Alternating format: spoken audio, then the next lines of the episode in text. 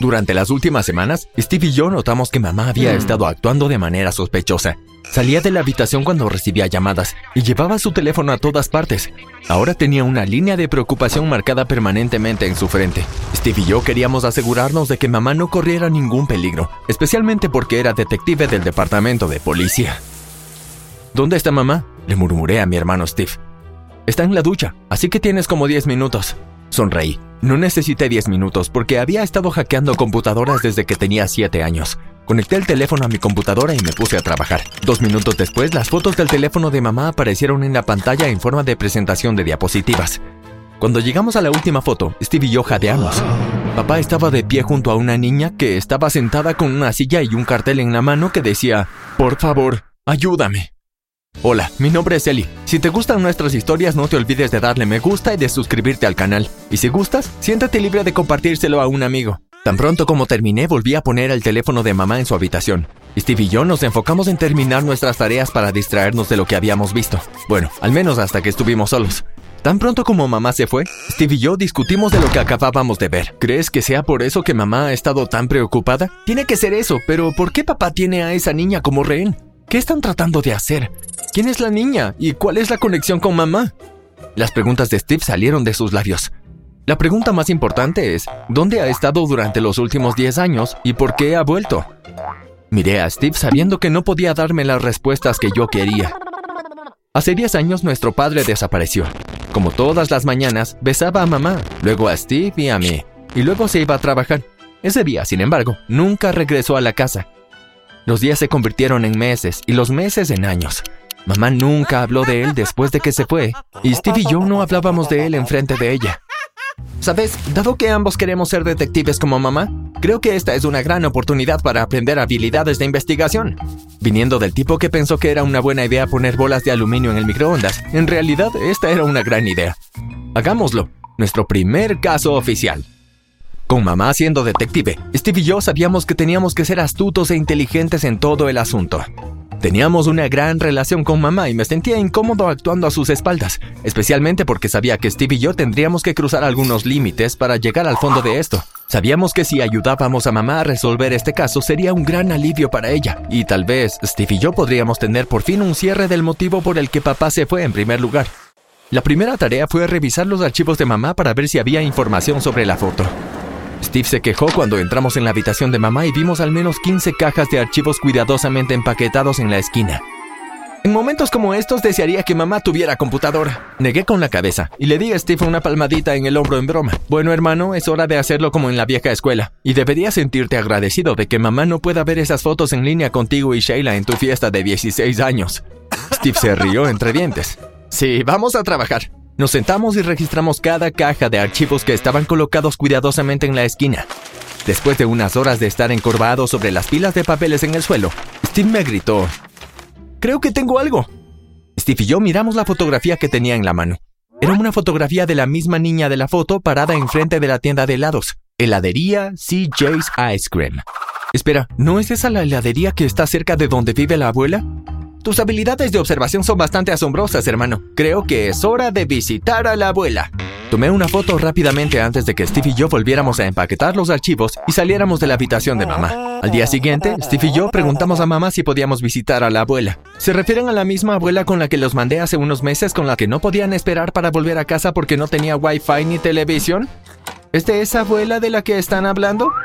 Steve y yo nos volteamos a ver. No la hemos visto en un tiempo y Steve y yo pensamos que sería lindo visitarla. Dije rápidamente. Sí, y Ellie quería enseñarle los tres pelos de barba que le crecieron, dijo Steve mientras intentaba jugar con mi barbilla.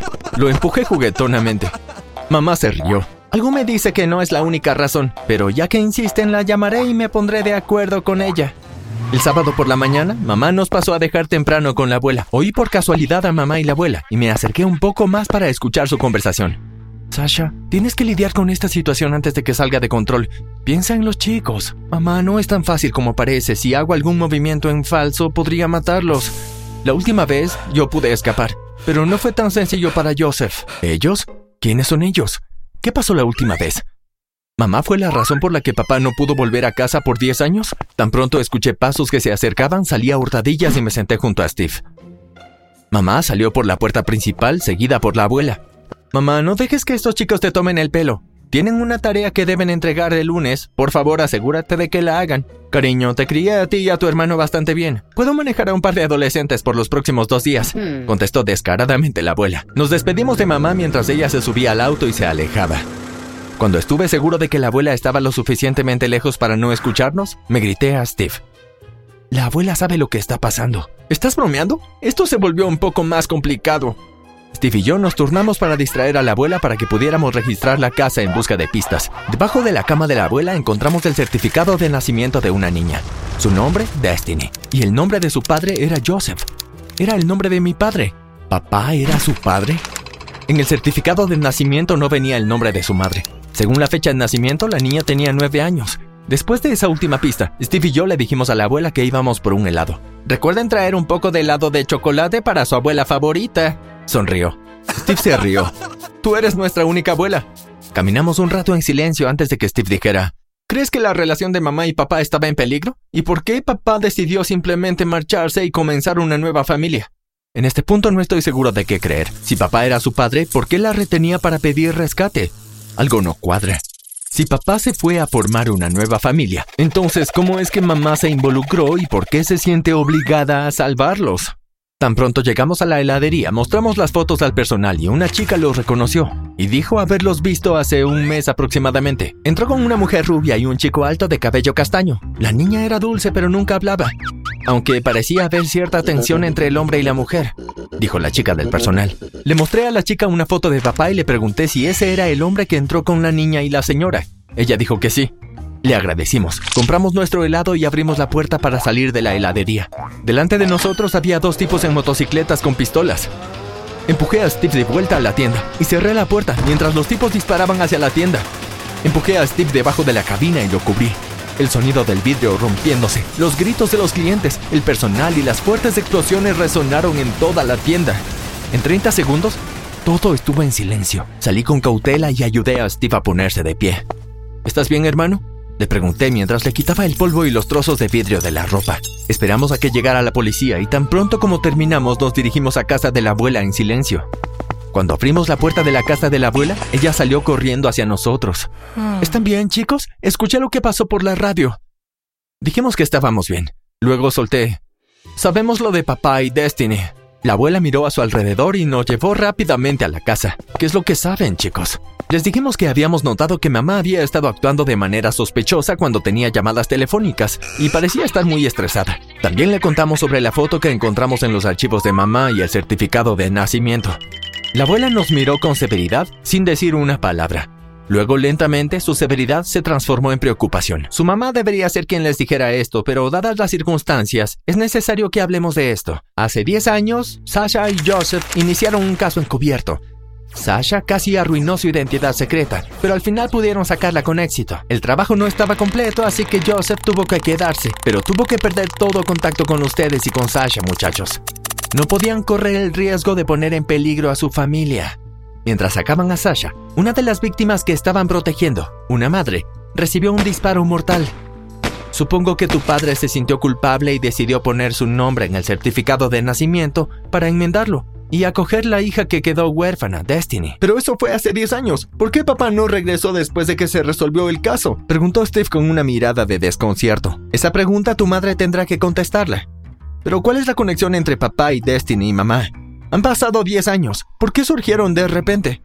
Creo que yo puedo contestar esa pregunta, dijo mamá detrás de nosotros. Nos metimos tanto en la conversación que no escuchamos entrar a mamá.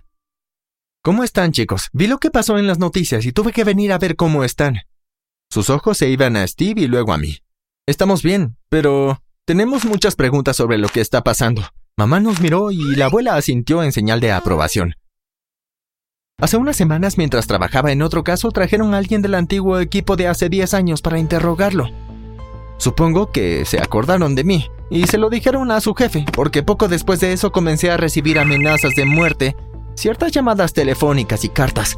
Cuando recibí la foto de Joseph y Destiny, dijeron que si no pagaba un rescate, los desaparecerían para siempre. Pero ¿cómo hicieron la conexión? ¿No se supone que eran archivos clasificados? Sí, lo que significa que tenemos un soplón en el departamento, así que no confío en nadie hasta que esto se resuelva. Mamá, ¿de cuánto dinero es el rescate que tienes que pagar? ¿Y cuándo es la fecha límite? Tengo dos días para pagar el rescate y son dos millones de dólares. No sé cómo voy a pagarlo. Tengo una idea, dije vacilante. Mamá me miró. Ok, te escucho. Podría obtener el dinero y transferirlo a la cuenta que quieran, pero por supuesto no será legal. La abuela abrió la boca para decir algo, pero decidió no hacerlo. Vamos, mamá, han pasado diez años. Paguemos el dinero y traigamos a papá a casa. Bien, dijo mamá. Pero salgamos de aquí. Mamá, vendrás con nosotros solo en caso de que el tiroteo esté relacionado con estos chicos que hicieron preguntas donde no debieron hacerlas. Durante esa semana, mamá nos permitió dormir en casa de un amigo. El plan era usar su computadora para que, si por casualidad la policía nos husmeaba, rastrearían todo hasta su casa y no a la nuestra. Todo salió bien, y pude sacar fondos de las cuentas de otras personas y transferir a la cuenta que mamá me dio. Los siguientes días todo el mundo estaba nervioso. Me estremecía cada vez que escuchaba una sirena, porque pensaba que vendrían a tocar la puerta y llevarnos a todos a la cárcel. Una noche sonó el timbre y mamá abrió la puerta principal. Joseph, gritó mientras le echaba las manos alrededor del cuello. Al escuchar la conmoción, Steve y yo salimos disparados de la habitación para darle la bienvenida a papá y saludar a Destiny. Esa noche todo parecía perfecto. Aunque mamá y papá no se habían visto en más de 10 años, se sintió como si nada hubiera cambiado entre los dos. No creo que nadie quisiera discutir nada de lo que había pasado en los últimos 10 años porque todos queríamos mantenernos en el ambiente jovial en el que estábamos. Viéndolo en perspectiva, creo que debimos haberlo discutido. Pero entonces todo se volteó de cabeza. En algún punto de la noche, Steve y yo fuimos inyectados con algo y aventados a una camioneta. Nos despertamos en una pequeña habitación lúgubre, atados a sillas. Hola chicos, dijo papá mientras salía de las sombras. Luchamos contra las cuerdas. Papá, ¿qué estás haciendo?